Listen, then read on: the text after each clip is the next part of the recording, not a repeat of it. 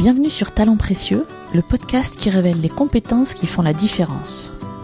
Je suis Amélie Dag et je dirige avec Perrine Corvézier la société Human Learning Expedition qui produit ce podcast. Que vous soyez un fidèle de Talents Précieux ou un nouvel auditeur, vous allez découvrir dans cet épisode une nouvelle façon d'aborder le sujet des soft skills au travail que nous vous proposons en parallèle des interviews que nous menons d'habitude dans ce podcast. Quel que soit votre avis sur cet épisode, nous vous serions hyper reconnaissantes de nous en faire part. Le moyen le plus facile de nous joindre est l'email à l'adresse contact@humanlx.com h u m a n l. Bonne écoute. Quand j'étais toute petite et qu'on me demandait quel métier je voudrais faire plus tard, je répondais maman majorette. Slasheuse avant l'heure, je pressentais déjà qu'être maman c'était du boulot, mais je ne savais pas encore que ce n'était pas un travail. Quoi qu'il en soit, mes modèles familiaux m'avaient sans doute permis d'intégrer très jeune qu'une fois adulte, on pouvait faire de sa vie plusieurs choses à la fois et l'afficher. Aujourd'hui, même si je ne suis pas devenue majorette, je suis bien maman, et plusieurs fois même, mais je suis aussi bien d'autres choses une épouse, une fille, une sœur, une amie, une associée, une co-dirigeante d'entreprise, une coach, une consoeur, une joggeuse, une maîtresse, pour mes chiens, je vous rassure, une pianiste, une lectrice, une accro aux séries, bref, mon temps et mon énergie en général se répartissent entre tous ces rôles, qui dans leur ensemble contribuent à définir en partie qui je suis, mais surtout plus concrètement ce que je fais. Alors, comment mon énergie se répartit-elle entre tous ces rôles?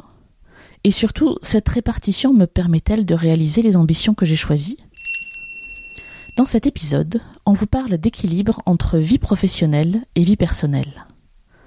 De quoi s'agit-il exactement?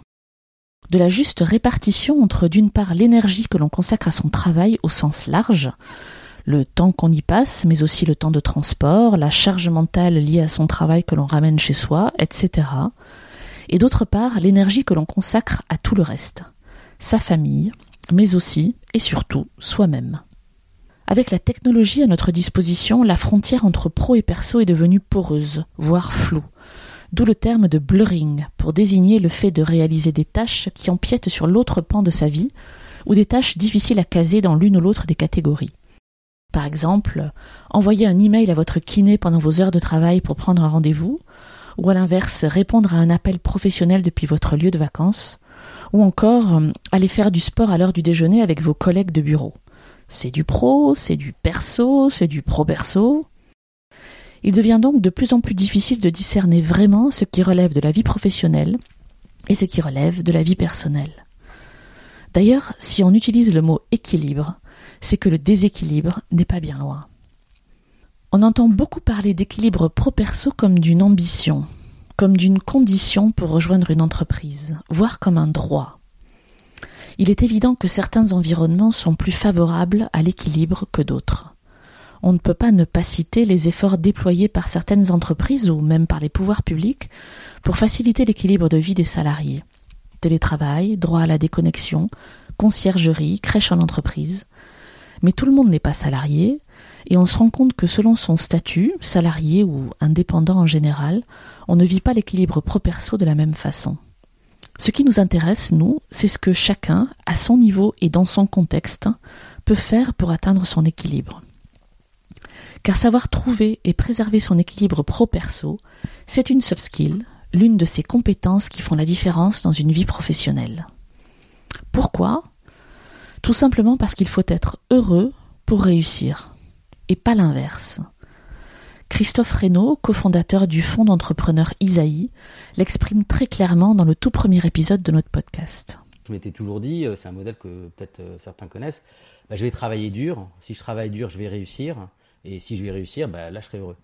Et, en fait, ça je pense c'est une énorme connerie, je pense que c'est entièrement faux. Je pense aujourd'hui qu'au contraire, le, le, bonheur précède la réussite. Et le bien-être doit précéder la réussite. C'est-à-dire que tant que tu n'es pas bien dans tes baskets, c'est pas la peine, Dieu. Essaye pas, tu n'as aucune chance. Il faut d'abord arriver un peu être en paix avec soi-même, arrêter avec les, dommages auto-infligés. Hein, avant de se lancer et, défendre ses chances. Dit autrement, si votre vie n'est pas équilibrée, si vous avez l'impression de faire des sacrifices non assumés d'un côté comme de l'autre, vous serez peut-être satisfait et performant pendant un certain temps, mais pas sur le long terme. Par ailleurs, un déséquilibre pro-perso qui virerait au surinvestissement professionnel peut mener à l'épuisement, autrement appelé burn-out. Quand on ne sait plus où sont les limites, on peut réellement mettre sa santé en danger, pas seulement sur le plan physique, mais aussi sur le plan émotionnel et mental. Je pense très souvent à cette femme qui m'avait raconté les symptômes du burn-out qu'elle a subi et surmonté il y a quelques années. C'était la première fois que j'en entendais parler de manière aussi personnelle. Une anxiété chronique concernant son travail, une irritabilité croissante au bureau comme à la maison, des troubles du sommeil et de la mémoire, des vacances qui ne la reposaient plus, et puis un matin, elle n'a pas pu sortir de son lit. Pas même pour préparer le petit déjeuner pour ses quatre enfants qui allaient partir à l'école. Vous l'avez compris, trouver son équilibre pro-perso est une compétence vitale aujourd'hui. Alors comment fait-on pour l'atteindre et surtout pour le conserver? Voici trois recommandations. Premièrement, on sort la tête du sable et on prend conscience qu'il y a un sujet. Au seuil de ma vie professionnelle, alors que je me préparais aux entretiens de recrutement pour rentrer dans le monde de l'entreprise, on m'avait recommandé une phrase magique pour répondre aux impertinents qui oseraient me demander comment je comptais concilier une carrière avec une vie de famille. Petit aparté pour les plus jeunes, à la fin du siècle dernier, on s'offusquait à peine qu'il y ait des gens pour poser ce genre de questions en entretien et d'autres pour y répondre sans broncher. Bref, la fameuse phrase magique qui m'a plusieurs fois permis de clouer le bec à mes interlocuteurs, je l'avoue, était Il y a des millions de femmes qui réussissent à concilier les deux, je ne suis pas plus bête qu'une autre, je vais y arriver aussi. J'ai réalisé quelques années après que cette phrase était un énorme mensonge. En fait, homme ou femme, entre pro et perso, on fait ce qu'on peut. Et souvent, ça tangue sérieusement. Laure de la Rodière est devenue députée d'Eure-et-Loire après une brillante carrière en entreprise. Parmi les conseils qu'elle donne aux jeunes qui entrent sur le marché du travail figure celui-ci. De savoir clairement ce qu'elles veulent faire entre l'équilibre vie personnelle et vie professionnelle. Comment elles vont le gérer au fil du temps. Euh, voilà. Ce qu'elles sont capables de faire comme sacrifice en vie personnelle ou ce qu'elles sont capables de faire comme sacrifice en vie professionnelle? En d'autres mots, c'est un sujet pour tout le monde, autant ne pas se voiler la face. En particulier, on prend conscience que l'arrivée des enfants, ça change deux, trois trucs dans une vie, et pas uniquement quand ils sont en bas âge, et que vos journées ressemblent à des marathons dont la ligne d'arrivée s'éloigne au fur et à mesure que vous courez. Elsa Bragé, qui co-dirige aujourd'hui un cabinet de recrutement après un début de carrière en agence digitale, nous le dit clairement. Je pense qu'on sous, euh, sous-estime euh, l'impact que ça peut avoir aussi euh, les enfants qui arrivent dans une vie. Bref, pour clore ce point, N'attendez pas que l'équilibre se pose sur votre vie comme la rosée du matin sur les fleurs. Cet équilibre, il se construit dès le début d'un parcours professionnel et tout le long. En particulier, et c'est notre deuxième point, il s'agit d'apprendre à se protéger. En fait, la première personne qui doit prendre soin de soi, c'est soi-même. Ça passe vraiment par un travail sur soi, de compréhension euh, de, ce qui fait de la vraie réparation, ressourcement, euh, aussi ce qui réalimente le puits de créativité.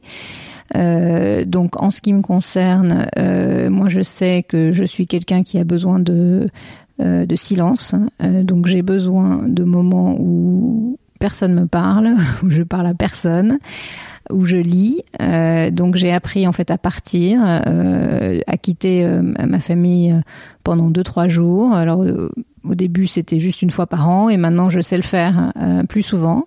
ma famille a compris pourquoi je le faisais, n'y voit pas d'inconvénients, mais tout ça, ça, ça prend du temps à expliquer, ce que ce soit pas perçu comme menaçant ou inquiétant.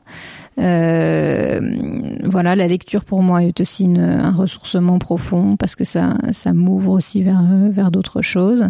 Ça me nourrit, euh, mais il faut que j'ai eu le silence avant la lecture. voilà, donc l'ordre des, des ressourcements est aussi important. Comme le recommande Laura Wax-Passa, que vous venez d'entendre, qui a connu le salariat dans de grands groupes avant de devenir entrepreneur, prendre soin de soi-même, cela signifie s'écouter, identifier les techniques qui permettent de garder l'endurance sur tous les fronts et les mettre en œuvre. Apprendre à se connaître, ce n'est pas le truc à faire un jour quand on aura le temps. C'est au contraire le plus beau cadeau que l'on puisse se faire. Et plus tôt on le fait dans la vie, plus grands sont les bénéfices. Ce dont il faut apprendre à se protéger aussi, c'est du regard des autres. Ceux qui vous lancent un tu prends ton après-midi quand vous quittez le bureau une heure plus tôt pour vous occuper d'un enfant, d'un parent ou de vous-même, comme ceux qui s'offusquent de vous voir accepter une mission à l'autre bout du monde alors que vous rentrez à peine de congé maternité. Comment se protéger de ça? Eh bien, c'est notre troisième point. On fait des choix qui ont du sens pour soi. Au quotidien, faire des choix signifie prioriser ses tâches, et on sait tous que c'est plus facile à dire qu'à faire. La chose la plus difficile est de n'attribuer aucune importance aux choses qui n'ont aucune importance. Charles de Gaulle. Dans la perspective d'une vie entière, faire des choix qui ont du sens, c'est prendre le temps de réfléchir à la trace que l'on veut laisser et de faire ce qui est en notre pouvoir pour que se dessine cette trace. Et ne pas oublier que viser l'excellence et viser la perfection sont deux choses différentes. Pour dessiner cette trace, on peut s'inspirer de modèles, voire d'anti-modèles, que l'on a croisés dans sa vie ou que l'on côtoie encore, des individus dont le mode d'équilibre de vie nous inspire ou au contraire nous fait fuir. Alors pour conclure, euh, maman, majorette ou maman majorette? Pour ce qui me concerne, je prends tout. J'ai compris que mon équilibre ne s'envisageait que sur le long terme, et qu'à un instant T, voire sur une période donnée, mon énergie va davantage se tourner vers le pro que vers le perso ou l'inverse. Parfois ça tangue, mais j'ai largement pris conscience du sujet, j'apprends chaque jour un peu plus à me protéger de moi-même et des autres, et j'assume plutôt bien tous mes choix. Et vous? Pouvez-vous évaluer la répartition de votre énergie entre votre vie pro au sens large et votre vie perso? Cette répartition est-elle satisfaisante? Savez-vous prioriser vos tâches? Comment vous ressourcez-vous vraiment? Avez-vous réfléchi à la trace que vous voudriez laisser au cours de votre vie? Y a-t-il autour de vous quelqu'un qui vous inspire en termes d'équilibre pro-perso? Quelles conditions devraient être réunies pour assurer un équilibre entre votre vie professionnelle et votre vie personnelle? Bref, quel est le prochain petit pas vers votre équilibre à vous? Nous espérons que cet épisode vous a plu. Notre métier, chez Human Learning Expedition, c'est de concevoir et de mettre en œuvre des expériences de développement professionnel sensationnelles qui révèlent et développent les soft skills des individus pour en faire des acteurs épanouis et performants au travail. Pour en savoir plus, rendez-vous sur notre site internet humanlx.com h u m a n l x.com. À bientôt.